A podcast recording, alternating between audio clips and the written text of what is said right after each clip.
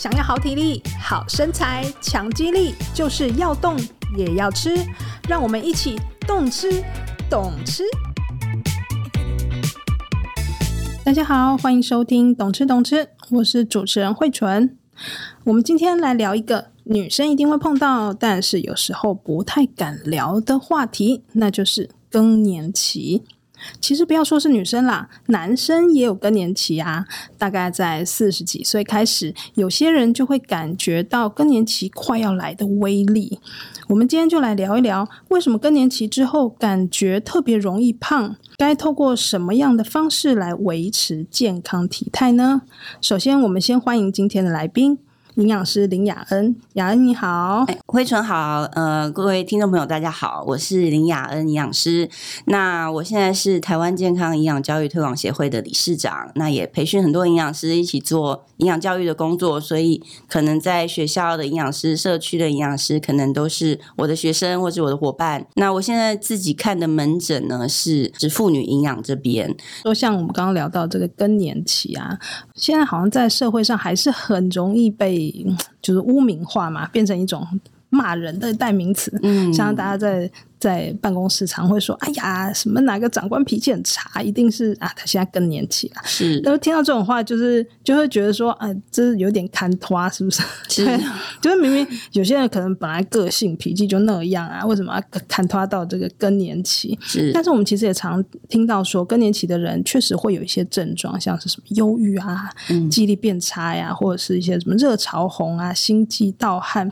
但是更年期一定会出现这些状况吗？那目前从科学上看起来，有没有一些研究说，诶、嗯，到底哪些人在更年期比较容易出现，或者是怎样比较不会出现这些不舒服的状况？是没错，就是大家好像就是把它变成一个很很负面的哈代名词。对，那其实你把更年就是看成一个一个老化的一个阶段。好，那每个人都会老，只是就是说，哎，有一些人他遇到更年期的时候，他可能会啊、呃，因为我们知道更年期就是因为他的那个荷尔蒙的不平均嘛，哈，就是哎，我们慢慢老化了，那主长我们生殖器官的这些荷尔蒙啊，女生就是雌激素跟黄体素、嗯、这两个呢，它会那个一下子就是减少很快。好，因为我们的卵巢退化，所以它在制造荷尔蒙的这个方面呢，它就比较退化了。那这些荷尔蒙掉很快的时候呢，它有时候会来不及啊、呃、反应。为什么呢？因为荷尔蒙除了呃去调节我们生殖器官的这些生殖系统的这个规律之外，它还有很多其他的作用。啊，比如说它会啊帮忙保护我们心血管的一些代谢啊，哈，它跟这个骨质的这个流动啊，哈，它跟很多像我们这个情绪上面的这个神经传导啊，也都有关系。所以当这些荷尔蒙我们叫做 imbalance 哈，就是说哎不平衡，对，或者是减少我们叫 diminished 哈的时候，它可能就会造成一些症状。所以有些人就比较明显，那有些人可能哎。他完全没有什么感觉，因为他身体的调控本来就很好，因为身体不会让你，呃，比如说体温一直掉一直掉，或者心跳一直掉哈，或者是血压一直掉，不会这样子，身体会有方式去呃代偿哈，或者是说一个嗯、在做调节的这个机制，所以有的人调节比较好，那他就可能就不会感觉有任何症状，而有的人就会。啊、嗯，比较不舒服，好，会遇到一些挑战，好，比如说他，我们刚刚讲的就是所谓在心情上面的，哈，对对，他 mood swing 就是，哎，一下又觉得好亢奋啊，一下觉得很 down，很忧郁这样子，嗯，那或者是说遇到一些事情来，他可能比较没有办法很呃及时的哈，或者去用比较理性的这个呃回归逻辑哈去思考，他可能就是比较情绪化了一点。好，但是你刚刚说有些人其实比较不会出现，有些人不会完全不会。那这个是先天的吗？对，当然是先天。就像哎，比如说感冒病毒都会来，那为什么有些人就会感冒，有的人就不会？然后流感季节的时候就是这样，因为有的人他调控比较好，他他免疫系统白血球跟其他这个免疫细胞，他可能就是呃通讯比较好，收讯比较好。那有的人他就不是，他就是哎打了半天叫你来吞噬细胞，把把病毒吃吃掉，你又不来。那我只好投降，对不对？所以并不是这些人做对了 什么事情，并不是，其实啊，就是体质就对了。体质是一个很大部分，基因体质是一个很棒。当然，我们后来的研究发现说，哎，有一些人他平常的生活形态，好，不是说习惯而已，他的生活形态、他的睡眠、他的饮食、他的运动，好，他的作息，他抵抗压力的方法。这些呢，他的生活形态如果是比较趋近于我们健康的方式的时候，那他遇到更年期，呃，会有这些症状的，的对的的几率就会减少，可能会比较可能会比较少。对，所以就是说，哎，我们是如果要尝试努力着什么，可能朝这个生活形态的方式去讲。嗯、所以现在也有在美国有叫做生活形态医师、哦、（lifestyle doctor）。就是他是专科这个吗？对，他是对于这个生活形态的专科，他不是用药，但是他可以去帮你诊断说你的生活形态在哪一个方面可能出了问题。啊，台湾好像没有对应的这种。对，台湾现在加医科有一些医师，还有啊内科有一些医师，其实都在努力，都在、啊、都在观察这个部分哈。因为这个呃行为医学的这个部分不是他们非常熟悉的。嗯、好像之前有看到一个研究还是调查，说更年期之后女生会胖不知道几公斤，二到七，这个这个 range 有点大，所以然后我们就说啊三公斤这样，是就是平均来说都会胖。那。为什么会出现这样子的状况？那有些人会说，他其实吃的也很正常，但跟平常一样，也没有多吃，甚至他还觉得还少吃了一些，就是可能很忙还是什么，就是也没有也也没有多吃嘛。然后，但是还是很胖，这样是这是怎么一回事？应该是说这样哈，女生哈，从二十五岁以后，嗯，不好意思，二十五岁，我们刚刚讲更年期，对不对？老师怎么突然讲到二十五岁？是的，没错。二十五岁以后，我们的新陈代谢就是所谓的基础代谢率，哈，就每天你要呃维持你心跳，维持你呼吸，哈，像我们现在坐在这边都没动，对不对？对。但是我们身体还在燃烧热量，哈，那这个基本的热量呢的这个数字，我们给它一个名词叫做基础代谢率，对，好，就是维持你基本生理功能的这个热量。那这个热量还有一个数字，对不对？二十五岁以后的女生呢，她就开始往下掉了。哦，所以它每年都在掉的，所以平均来说呢，你因为基础代谢率往下掉，那你没有用掉那么多热量，但是你还是吃一样的东西，你并没有吃比较多，嗯，好，但是因为你基础代谢往下掉的原因呢，你大概每年会增加零点五到一公斤。哦，那到五十岁就差不多十五公斤，二十五公斤，对不对？所以跟更年期没什么关系，他就是本来就会胖。对，所以他其实 男不要说女生，男生也是一样，因为他们是比较晚，他们大概是三十五岁左右，那女生比较早。那有些人他开始比较早，对最，最早就是二十五啊。有的人因为他有保持运动关系或什么的哈，那他没有往下掉，他可能三十以后三十五才慢慢往下掉。所以你会看到。好像哎，你可以自己看看哈，就是如果已经超过四十岁的女性哈，或者五十岁的女性，你可以回想看看，哎，我是什么时候开始哈，觉得好像哎体重都回不来，其实不是更年期开始才很很急速哈，但是这是这是一般来说，我们平均就是每年哈就会至少增加零点五到一公斤，如果你没有做一些努力的话，那所以在更年期的时候，我刚刚讲过，就是荷尔蒙往下。或者是呃，它整个减少很多了哈。那这个荷尔蒙，尤其是我们雌激素，它其实我刚刚讲了，它除了帮助我们生殖系统去做呃正常的代谢之外，它也包括很多其他的系统，它也有功能在。它其中有一个代谢很重要，就是它会让这个脂肪，我们吃进去脂肪也好，或身体里面脂肪呢，去用在。呃，生殖系统里面，嗯，因为生殖里面系统里面需要很多的脂肪，不管是荷尔蒙的再合成，或者是啊、呃，它的很多啊、呃，像 lining 啊或者组织啊这些的合成，它都需要这些脂肪去帮忙。嗯，好，那当我们呃生殖系统不需要那么多脂肪的时候，对，那雌激素也是渐渐的失去它的任务，所以这些脂肪呢就会开始乱跑。哦、那尤其多的，对，对对，它变成说乱跑说，说哎。它可能会聚集在某一些地方，尤其是我们叫做。内脏器官的的 lining 直接内脏器官跟器官之间的这些空隙哈，所以我们叫做 visceral 呃 fat，就是内脏脂肪。对对，哦，所以内脏脂肪，内脏我们存储存在哪？内脏都是在我们的躯干的地方，torso 中间的地方嘛，对不对？嗯嗯。所以腹部的地方呢，就会大家就觉得说，哎，我更年期以后怎么都好像胖在肚子上？对对。那原则上就是因为我们雌激素减少了，那这些脂肪呢，它最容易存储存的。地方就跑到内脏器官这这边去，嗯、呃，做做储存。那反而比较不会看到屁股啊，或是大腿啊会有脂肪。好，反正比较是腹部肚子的部分比较明显。对，你如果肚子有一点肉哈，有一点我们说肥肉，对不对？对。那人家觉得穿衣服啊，怎么这边也不好看？好，小腹会突出来。对，然后这是可能这个嗯。嗯，裤子啊，裤头啊，哈，就会比较紧或者是什么的，嗯、所以你就感觉说，哦，我好像一下胖很多。对，但其实是因为它脂肪堆积在那个部分比较多，所以让你觉得好像是胖很多这样子。嗯，所以会比较明显，是有感胖。对，对，这就是怎么讲呢？可能老天给我们女生一个挑战哈，是那怎么办？这个要怎么减呢？或者是说更年期之后的减肥方式跟之前的一般的这个运动或者减肥的方式是不是会有什么不一样？那其实我之前也有看过，有些人会说更年期其实不能减肥，因为怎样？就是你本来就已经就是有很多更年期症状啦，那你现在又减肥，你会这些症状就会更严重，不知道这种。那到底应该要怎么办？我如果真的不想要。就是这样胖的话，有没有一些什么样的方法？是，是第一个，那就是说。到底我需不需要减肥了哈？对。那在美国，大概呃两千零一零一二年的时候，有一个报告出来，这个报告很有趣，因为他们一一直以来就发现说，BMI 比较高的人哈，尤其大于三十的人，就是我们所谓的肥胖的人哈，他们有很多就是啊心血管疾病啊、慢性疾病，所以造成他们的死亡率比较高。嗯。但是后来他们发现说，哎，有一群人他 BMI 是三十以上啊，嗯，可是他没事。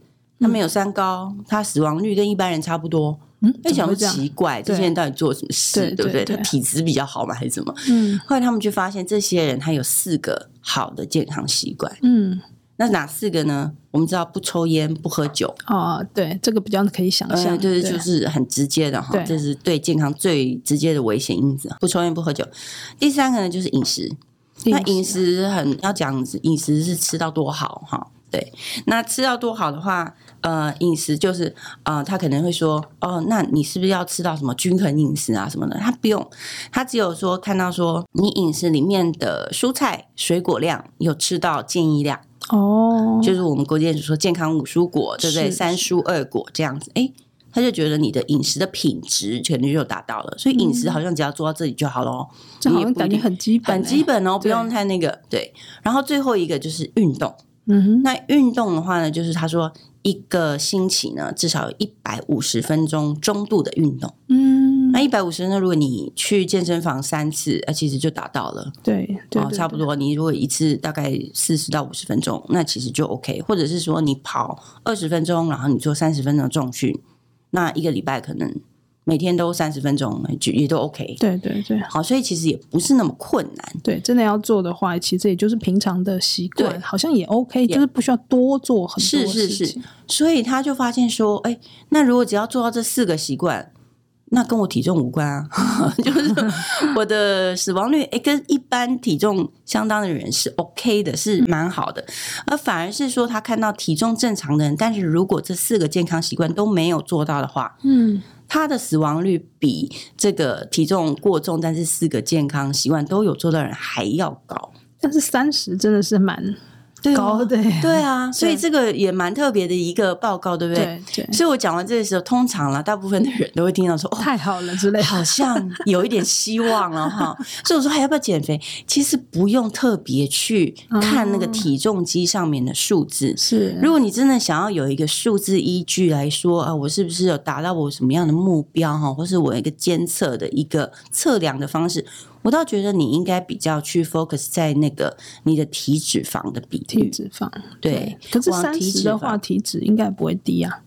呃，他们有，他们那时候有去测，所以体脂肪那时候那个那些那群三十对三十的那个，他体脂肪就是在可能 borderline，它不一定是正常范围内，嗯，但是我们知道它就是有一个嗯比较在临界值。左右的，哦，比如说女性，就算超也没有超太多。对对对，比如说女性应该是最好是二十五到二十二十八、二十七以下这样子，呃，百分比的体脂肪，但是他们可能在三十以内，嗯，他也没有很超过。对，那他们 BMI 这么高是发生什么事？呃，太可能是肌肉重吗？肌肉或者是他的这个呃骨头，他本来是骨架就比较大的，哦、身高比较高的，是用 BMI 来那个测量是否肥胖这件事情，它其实有蛮大的误差。这个我们在呃学校的确实呃我们在测量那个国中小学哈，他们那个呃基本的体位哈，健康体位的时候，我们一直在讨论，嗯，我不能只用 BMI 来看孩子们的生长状况哈，可能要看从他的心肺功能来看，嗯，所以我说回到更年期女性就说，我到底要不要减肥？第一个，你去看你呃生活的状况，这四个健康习惯有没有好好的做到？是。然后第二个，你就是看，哎，你的体脂肪。要怎么样去好好？可能用体脂肪来看一个目标。是。那如果第三个你真的很想减，就是我的体重怎么哈，就是很困扰我哈，这个东西。那体脂肪刚说是女生是三十以下，那个算是一个临界值，是一个很已经蛮高的高的临界值。对对。那如果要更好的话，希望这个更年期这段时间五十岁以上，我们就二保持二十五就好，二十五左右，也不要太低，不要太低。好，因为太低呃，跟我们其他啊。也有一些其他一些代谢哈，也有一些关系哈、嗯。像你可能就比较怕冷啊，或者是我们很多荷尔蒙的调节，除了女性荷尔蒙之外的调节，好，内分泌的荷尔蒙也好，或者是神经传导的荷尔蒙也好，这些也都需要脂肪。嗯，好，所以二十五不是说太低是不好，不是越低越好。对对，不是越低越好，它需要一个一定的比率这样子。好，所以是那如果你真的很想减，就以体脂肪为来看。那如果真的你想看你体重到底怎么样呢？我刚刚一开始不就说了吗？因为基础代谢率的关系，我们呃肌肉量开始掉哈，然后呃这个会。每年几乎都会增加零点五到一公斤，那你可以把这个为目标，就是说，如果我体重没有增加，嗯、我就已经成功的减重一半了。啊，对，一半，因为你因为你是。因为你是对抗那个多的，对对对对，你是对抗这个大自然的这个时钟哦，它就会让你每年增加哈零点五到一公斤。可是如果你没有增加，表示你已经基本上基本上已经成功了，对对对，抗成功，对对对。所以这个是一个大家在可能设定这个减重目标的时候可以想的第一步的目标，对对对，可以这样子去想。那如果希望身形更好看，或者是说，因为呃，体重是一回事嘛，是，但是还有很多其他的是。能力，例如说肌力，是。或者是一些其他的什么平衡力啊，或者是，是，是，是在这这些相呃相交错之下，我们可以怎么样去安排我们的这个更年期之后的一些这样子的减肥的行程？是是是，当然就是说，呃，在减重方面，不管是更年期或是一般。呃，我们其他年龄哈要减重，对，它一定是一个热量赤字的概念，就是说我们吃进去的呢，啊，比我们呃用掉的哈要来的少。那这样子的话，你身体就会用到你自己储存的这些热量哈，包括我们刚刚讲的脂肪细胞也好啊，哈，或者其他的嗯肝糖啊这些好去把它用掉，那你身体呢就处于一个负热量平衡。啊的时候呢，是那身体自然就会它就会比较轻盈嘛，哈。那但是就是说，呃，如果我们在呃要以肌力为这块为考量的时候呢，那你只有。光做到这个负热量平衡哦，就是这个赤热量赤字哈，其实是不够的。嗯，那你要产生肌肉要有力量哈，它没有其他的方法，就是要训练它。嗯，对。那训练他，当然我们会希望说，因为呃，更年尤其更年期之后哈，因为我们失去这个荷尔蒙对心血管的这些保护哈，对，所以我们希望第一个能增加大家心血，就是这个体适能哈，所以就会心血管哈，或者是说我们说心肺功能。能好，心肺功能的这个主要的方式哦，比如说就是，哎，你跑步可以跑比较久，走路可以走比较久，不会喘哈，嗯、爬楼梯不会喘，像这些的都是所谓的心肺功能哈。那要怎么训练它？就是我们的这个比较动态的有氧。的运动，那有人说哦，杨老师，我也不喜欢跑步，好无聊哈，什么的。但是其实如果你有哎跳舞啊，哈，或是比较动态的啊，他们现在有很多跳床啊，有很多这种踩阶梯呀，这些哈很多变化的这种，它会持续让你心跳达到可能是你的呃原本我们心跳是一百嘛以下，那可能达到一百三以上，维持的呃可能六到十分钟哈，像这样子的，其实我们就叫做有氧的运动。是，那是建议一个礼拜可以做两到三次，每次二十到三十分钟。这个是有氧的部分，是训练我们等于是身体里面的高速公路哈，这些道路要畅通哈，所以先从这些开始训练，然后呢，再来就是。周边的肌力啊，我们刚刚说的、嗯、哦，有一些不管你手背手的肌力，或者是小腿哈这些呃比较周边肌肉组织的，或者是你的我们说核心肌群，嗯，哦，就是肚子前面那一圈到后面一整圈哈，围绕你瘦的那边，对对对，从 腰哈到屁股哈这整块哈，对，都是核心肌群，然后还有你的背肌。嗯，哦，你的背肌如果就是背肌如果有练起来的话，你的手臂看起来也会比较瘦，嗯，哦，那你的胸部也会比较比较坚挺，这样子会比较看起来是比较精神的，是。所以这几个地方要练呢，呃，有氧运动就没办法运动，健身房，对对，就变成是局部的，局部的，其实也不一定要上健身房，很多徒手的，就是徒手，就是我们没有用任何器具的，在地板。都可以做，有皮拉提斯，嗯、有靠墙的运动，哦，靠墙深蹲这些都可以做。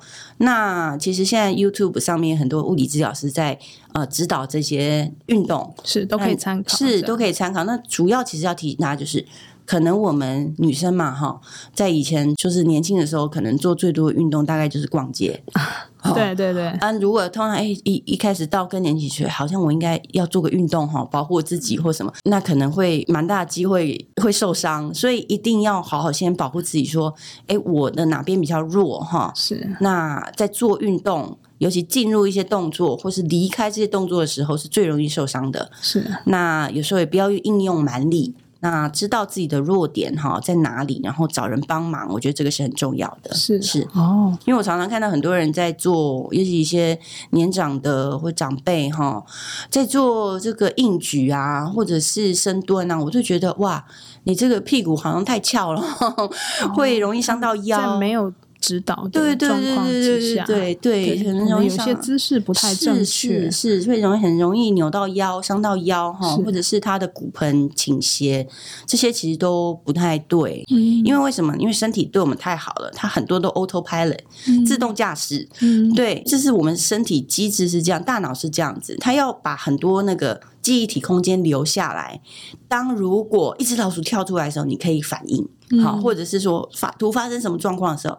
你有那些记忆体空间可以反应，所以大部分我们的行动、我们动作都是 autopilot，都是自动驾驶。对对对，所以在这个状况下。你在运动的时候，身体也是自动驾驶的时候，那就比较会比较危险。对，因为就是 follow 你过去的旧的习惯去动，但是没有学到新的。教练告诉你说，我现在要动到哪边，没错，很容易姿势就是错的。姿势是错误的时候，就会造成你身体代偿，然后它一些肌肉就过度使用，就没有办法好好去真的练习到。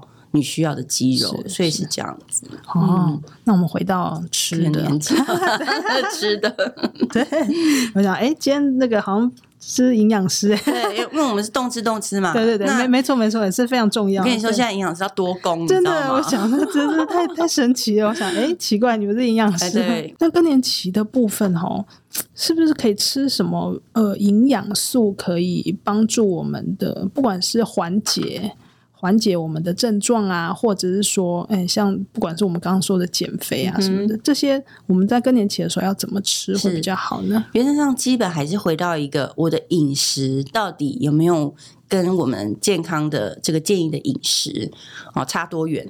嗯嗯，也就是说，你一直在说均衡饮食、均衡饮食然后、均衡营养这样子，那我的饮食到底有均衡吗？嗯，你现在随便在路上问一个人，大部分当然都说没有啊，因为大家都外食，然后觉得好像少吃那个少吃这个哈，所以就一股脑的就转头，我觉得。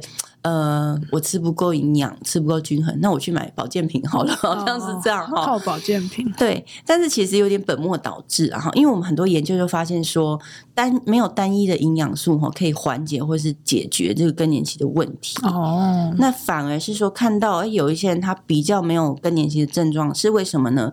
他们吃一个均衡营养的饮食，嗯，然后大部分以植物性的食物哈为基础，植物性植物性的哈，就是比较少肉。肉类比较比较会比较不好吗？原则上是这样，是因为说，当然这些研究很大部分都是在欧美做，尤其是美国最多。嗯，那美国人没有像我们台湾人吃这么多豆制品，嗯，好，或者是全谷杂粮类的东西。那他们的蛋白质来源大部分都是红肉，因为美国牛肉很便宜。对对。好，那红肉是他们主要的一个蛋白质的来源，还有很多的乳制品。嗯，那就发现说，哎。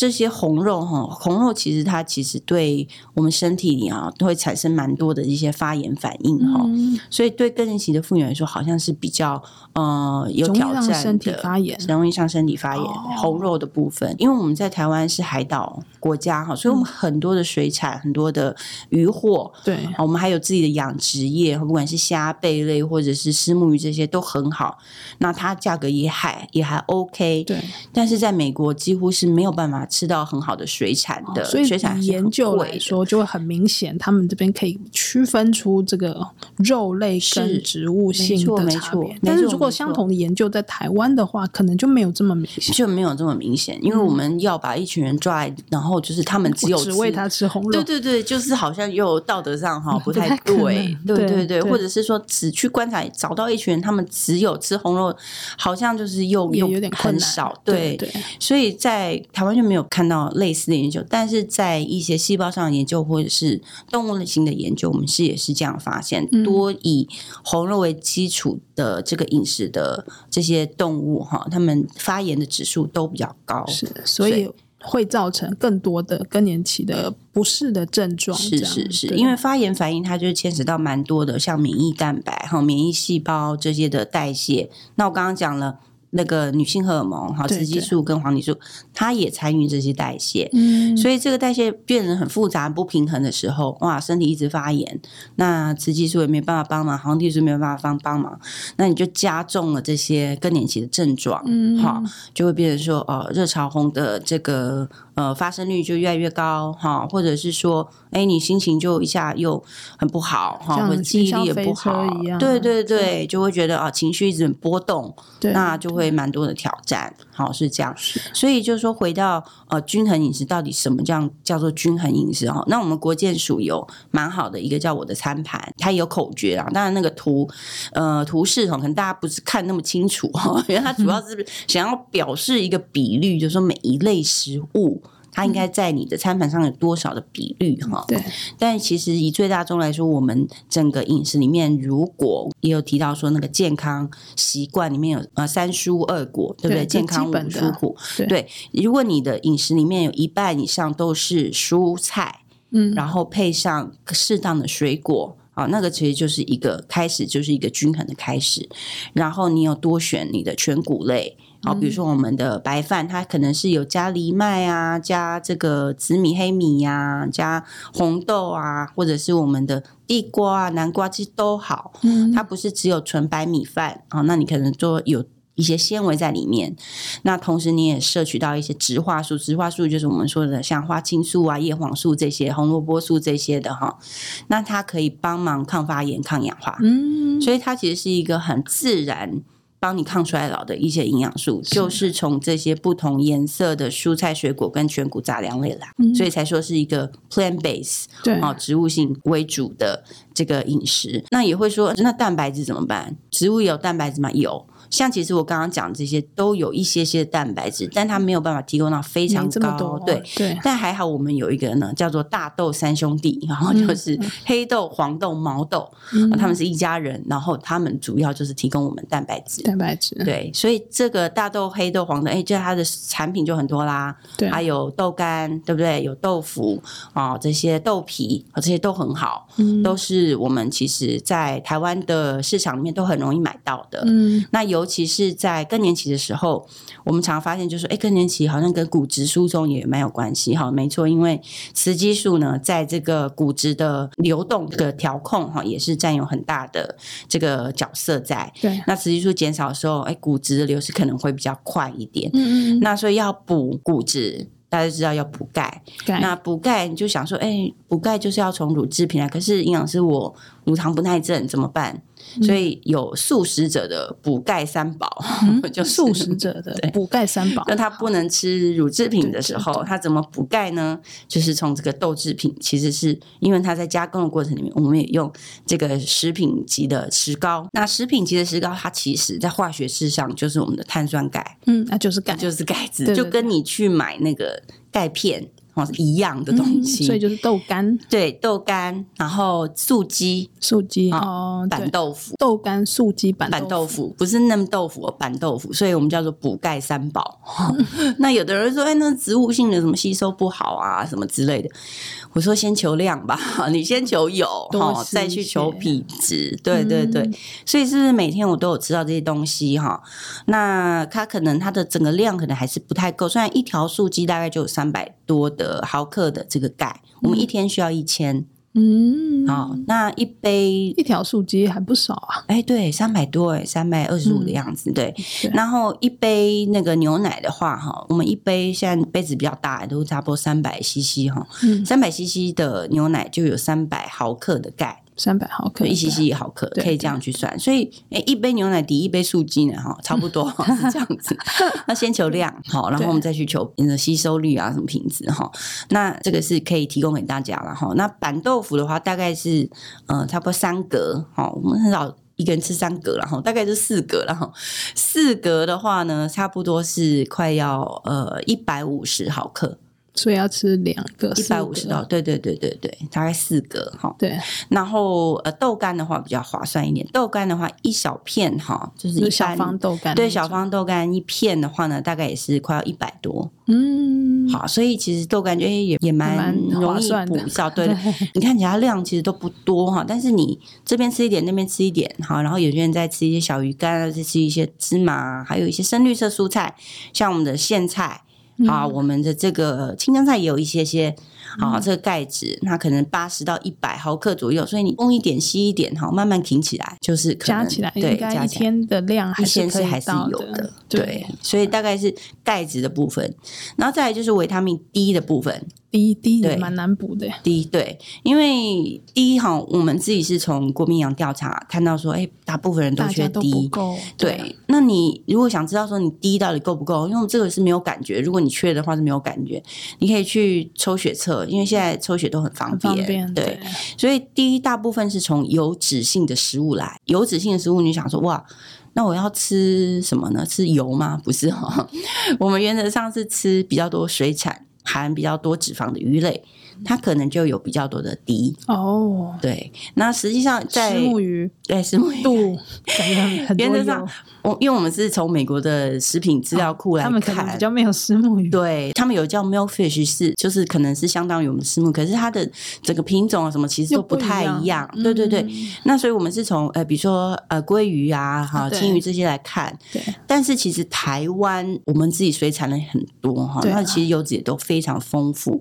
那其实我们也一直跟这个呃这个食药署建议，我们台湾有营养成分资料库，但是在目前呢，因为呃，这个经费有限啊，哈，所以他们还没算到那里啊。但是有，还对那个 D 好像是陆续，对对，陆续有些有，有些没有，是是是。但目前好像看到算到都还没有那么高了哈，所以。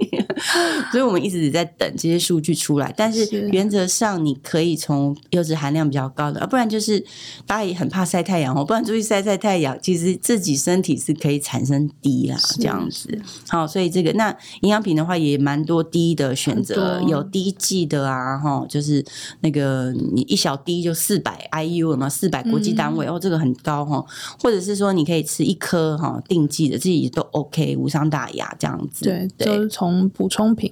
去补这个低是是，然后钙就是从日常就其实就可以够了，是是是，没错。所以钙跟低是主要的，主要的。刚刚我们提到那个发炎，你刚刚提到发炎，我就想到那抗发炎不就是什么 Omega 三啊？对对对，这种。那我要吃鱼油吗？那个研究上发现的哈，就是说你吃鱼的效果哈，不如吃水产，就是它原始的原态的食物哈，会比较来得好。嗯，所以他说，哎，如果这个一个人他的饮食里面呢是经常常含有水产类的哈，在美国适合啊，对呀，台湾很适合。在美国是他们说一个礼拜至少两次。啊，啊，我们台湾其实每天都可以吃，嗯，对，其实选择也很多，是是是。那这些其实都会给你不同的 Omega 三六九哈，其实都会给你，呃，那尤其是现在青鱼。好，青鱼季也差差不多快到了哈，然后呃，我们师母鱼都一年四季都有哈，嗯、所以其实这些都是很好的呃，这个我们叫不饱和脂肪酸的来源，的来源对，就是有有的时候饮食当中就是尽量不要吃鱼，呃，就是红肉的部分减少嘛，是就是不管是牛肉或猪肉，是。就是红肉的部分减少，然后换成。鱼类的部分是，然后再加上很多豆类的、对植物豆类的，对对对的部分，其实都是很好的蛋白质。对，那另外提到一个抗发炎哈，我刚刚说发炎发炎就是红肉嘛，对。另外还有一个会让身体发炎的东西哈，叫做糖哦，对。好，那这个糖，对糖，我们是米字旁的糖，对，好，所以米字旁的糖，嗯，国健署是建议大家在我们总热量的十趴。嗯，好，以下他没有说零趴哦，好，也就是说什么糖还是重要的，就是他还需要的，对，是需要。只是说我们一般来说呢，都吃超过，对，可能很多人他说要减糖减，结果减到那个白饭什么都不吃，好吗？然后结果就又去吃面包或是吃蛋糕，那到底是减到哪个糖哦？也是很奇怪，其实都没减到，都没减到。面包、蛋糕的，就算是有这边的糖也很多，对，所以这个哈就。是变成说，好像你会听大家讲什么，然后就去做哈。但是有时候还是要回归哈，就是说到底正确的知识什么哈，是可能要再去详查，或者是说干脆找营养师帮你看哈。那你就不用想那么多了，把这个计算的事情交给我们，那你就负责吃。我常常就是跟我的个案说。你就负责吃，哦，我帮你算，你没有什么需要担心的哈。啊，你就告诉我你喜欢吃什么，所以你每天都可以吃你喜欢的东西哦。然后分量的对，然后不要说把现在身体的挑战哈视为一个好像阻碍，阻碍你嗯接触美食的管道，不是哦，它其实是给你机会。去找寻更多的美食，嗯，因为有一些食物，你可能在身体还没有一些状况之前，你不会想到说要去吃或者什么的。那身体有状况以后，哎，可能反而是给你一个契机，说我可以尝试把这些东西变美味，嗯，那说不定也会变成我喜欢的食物，嗯，所以可以用这样的方式去想，哈，所以换一个换一个方式，所以很多更年期的来说啊，这个不能吃，我比如说不要看不能吃的，我们来看看。哪些我们爱吃，然后又对你身体好的，从那里开始、嗯、找到健康跟美味的交集，哈，是，我觉得这个是比较重要，是。好哦，那其他生活当中还有没有什么其他要注意？其实我们刚才已经讲很多关于吃啊、动啊，还有一些心态上的是。的调整。对对对，对那其实我觉得呃，蛮多就是我们遇到挑战的时候会觉得很挫折，然后尤其哦一下，我身体又好热，明明外面冷的要死，或者什么，然后身体又好热，然后过一下子手脚又冰冷，哈，这些很很多这个身体的状况给我们很多挑战，也会影响到我们的情绪或什么的。但是就把更年期看作是一个自然老化的过程，是好，或者说，就像我们小时候迎接月经的时候，也是，它就是一个。自然的一个时钟哈，它就会顺着一直走这样子。那我们的心态就变成说，好，什么来了呢？我们就去面对它哈，或者什么来，今天不想面对，那明天还有机会嘛哈。嗯、所以有时候不用压力太大，不用压力太大，也不用太积极，也不用太消极哈，应该是这样子哦，是就是比较好像一个禅的状况，没有 佛系。当然对啦，就是说，就是说每个人挑战不一样，但是每个人想法也都会不一样哈，遇到的状况也都不一样，但是试着慢慢去。调整说，诶，如果没有怎么样，其实好像也没有关系。或者如果一定要怎么样，诶，说不定是不是？给自己压力哈，或者什么样，所以有时候坚持这件事情，可能到更年期这个时候哈，说不定有时候可以放掉一些些。嗯，好，那换个转念想，可能又有不同的想法。没错，所以这个是这个是老天给我们女生一个练习哈，就透过生理，你看，他已经让我们从月经来每个每对来练习很多哎，真的是女生真的是很辛苦，备受挑战。真的从月经来就是每个月在那边疼痛哈，然后的好不容易要走了也不好好走。走，对不对？对，还会造成一些身体的 是状况，是是，但每个人的调整，真的每个人功课不同啊，所以大家呃，如果自己撑的很辛苦，不用不要自己撑哈，来找营养师，来找一些哈，我们医护人员都可以帮忙。对对对，好哦，那我们今天就聊到这边喽。有什么想听的话题，或是有任何建议，欢迎写 email 给我们。如果喜欢我们的节目，请给我们五颗星鼓励，也记得按下订阅键，每次更新都不漏接哦。谢谢大家的收听，我是慧纯，我是雅营养师，那我们下次空中再见，拜拜。拜拜。